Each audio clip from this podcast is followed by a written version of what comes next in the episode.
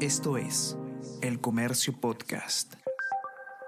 Hola a todos, ¿qué tal? ¿Cómo están? Espero que estén comenzando su día de manera excelente. Yo soy Ariana Lira y hoy tenemos que hablar sobre el congresista Freddy Díaz, quien fue acusado de violación sexual por parte de una trabajadora de su despacho y quien en un primer momento se salvó de ser desaforado por el Congreso, pero que afortunadamente, tras una marcha atrás, ha quedado inhabilitado por 10 años de ejercer la función pública y por lo tanto será desaforado del Parlamento. Vamos a conversar sobre todo esto y más a continuación.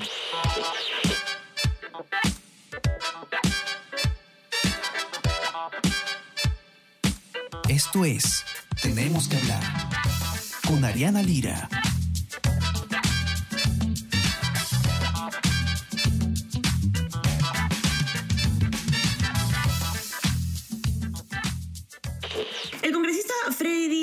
Generó muchísima polémica luego de que se conociera que una trabajadora de su despacho en el Congreso lo denunció por violación sexual dentro de las instalaciones del Parlamento. Era una situación en la que estaban bebiendo alcohol dentro del Congreso, dentro de las oficinas, y acá es donde ocurre esta presunta violación sexual. El caso se vio eh, en comisión de ética, finalmente llegó al Pleno del Congreso y el Pleno del Congreso, por increíble que suene, en un primer momento blindó al eh, señor Díaz. No se alcanzaron los votos suficientes, pero se dio luego marcha atrás, evidentemente tras la indignación ciudadana y de todas las instituciones. Se votó nuevamente y quedó finalmente desaforado del Congreso el señor Díaz, eh, quien además no va a poder ejercer la función pública por 10 años, como indica la sanción. Alicia Rojas ha seguido el caso de ser que nos va a contar todo lo que ha pasado. Alicia, ¿cómo estás? Bienvenida. No sé si nos puedes contar primero un poco qué pasó la primera vez que se votó esto, ¿no? Eh, ¿Y qué cambia ahora? Bienvenida. Hola Ariana, muy buenos días para ti, también para todas las personas que nos están escuchando. Bueno, ayer finalmente el Congreso retrocedió en el primer blindaje que, lamentablemente le dieron al excongresista Freddy Díaz. Eh, la primera votación que se hizo solamente se obtuvieron 59 votos a favor de la inhabilitación de Díaz. Él, como tú bien mencionaste, está siendo investigado actualmente por el Ministerio Público por presunta violación sexual. Y pese al informe final que redactó y que, y, y que fue también expuesto por el congresista delegado y también por la congresista Lady Camones, quienes dieron esta, precisamente formularon esta acusación en contra del excongresista en la subcomisión de acusaciones constitucionales. Pese a estos argumentos y a las razones expuestas ahí, el Congreso eh, no alcanzó los votos necesarios para que esta primera eh, votación pueda haber tenido éxito, se necesitaban al menos 66 votos a favor, solo se obtuvieron 59, como te comento, y hubo un alto número de abstenciones, 21 en, total, y la mayor cantidad de estas abstenciones fueron de congresistas de Perú Libre, entre otras bancadas también. Eh, y, esto fue lo que lamentablemente el, dejó en el, aire la, inhabilitación en un primer momento de Freddy Díaz. La congresista Sigrid Bazán presentó... Ahora, Alicia, una, una pregunta.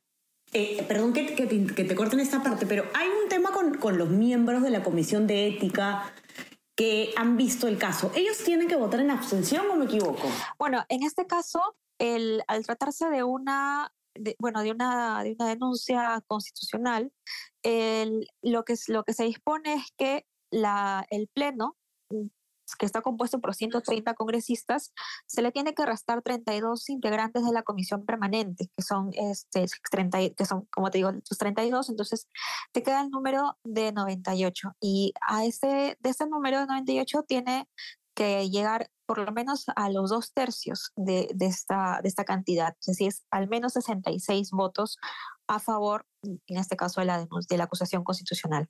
ok. Y, luego entonces, eh, sí, sigue contando lo que nos estabas este, comentando, ¿no? Algo pasa con Sidney Bazán, me parece. Sí, ella presentó una reconsideración a la votación para que se pueda nuevamente votar precisamente la, la, el informe final que recomendaba la inhabilitación.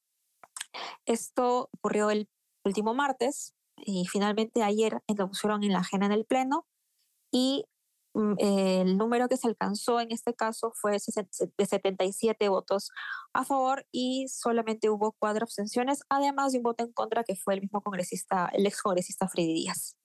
correcto. Y, ahora, eh, ¿cómo así es que se vuelve a votar este tema en el Congreso? Sí, el, en el Pleno, eh, ayer pusieron el tema eh, en la agenda, entonces primero se votó si se podía plantear la reconsideración de la votación.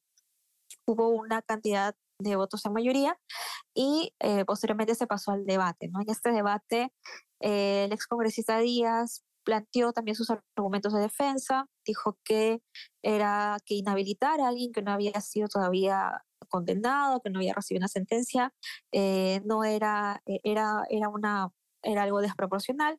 También hubo congresistas que de alguna forma respaldaron la posición de él. Eh, entre ellas la congresista Heidi Juárez. Ella ha sido, como recordamos, exministra de la Mujer en el último periodo de, del expresidente Pedro Castillo y eh, lo que ella comentó es que trataba de ser objetiva. Ahora, es, este, es curioso, ¿no? Lo de la, lo de la señora Juárez, eh, que ha sido además, como dices tú, ministra de la Mujer, bastante irónico, la verdad, eh, pero es, es curioso porque algo que se tiene que tomar en cuenta es que como decías tú, además me parece, Alicia, no se ha votado acá, digamos, el, motivo por el cual se ha votado esta inhabilitación no es por la denuncia por violación sexual, sino por conducta indebida en el Parlamento por el hecho de que se ha estado consumiendo licor dentro de la oficina. Por ese lado lo han llevado los congresistas como una estrategia también para que sea más fácil sacarlo, me imagino. Entonces, lo que dice la ex ministra de la Mujer, también congresista, en realidad como que no tiene mucho sentido, ¿no? Parece más que simplemente está abocada a, blindarlo, a, salvarlo al, al señor Díaz. Claro, y eso también lo dejó en claro en varios momentos, no solamente en las últimas sesiones, sino también en la, en la, en la previa, la congresista Lady Camones, que es la presidenta de la Subcomisión de Acusaciones Constitucionales. Ella explicó que no se está, no se, la denuncia y el, y el tema de fondo no era la, el presunto delito que se pudo haber cometido en una oficina del Congreso, porque eso es algo que el Ministerio Público lo está ya investigando y hoy, precisamente a las ocho y media de la mañana, hay una audiencia de prisión preventiva. Lo que, el, lo que el Congreso debía decidir era sobre lo que tú bien señalas, era sobre dos hechos concretos. El primero, que utilizó su despacho congresal para ingerir alcohol y para tener relaciones sexuales con una persona que trabajaba en su misma oficina.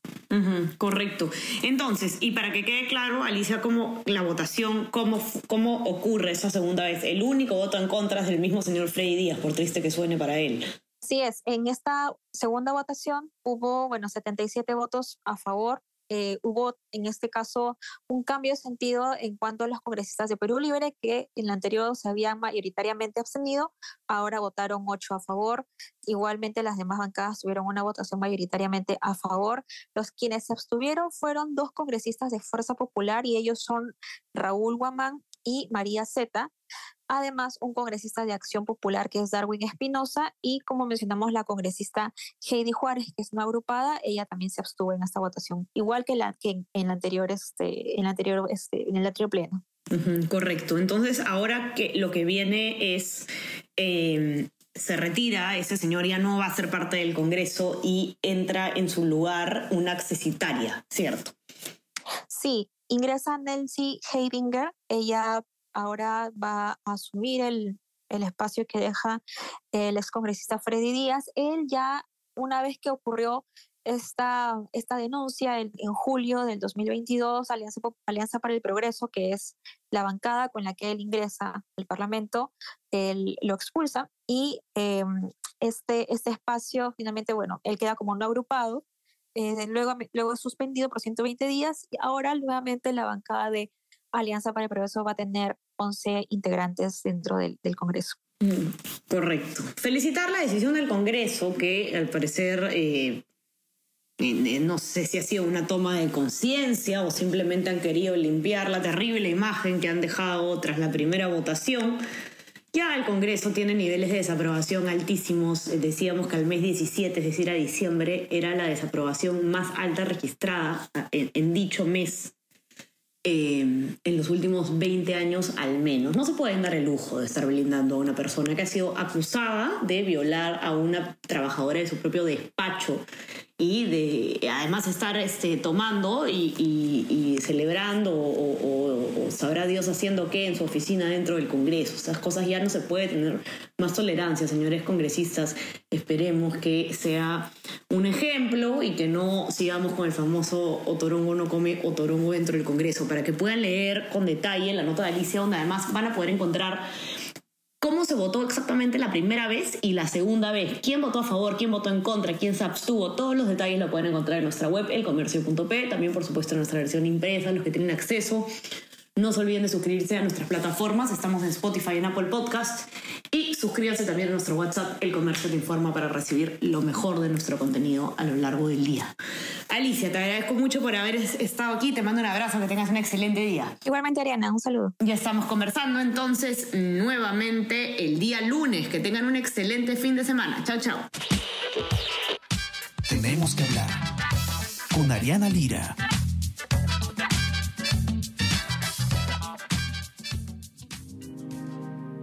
Comercio Podcast.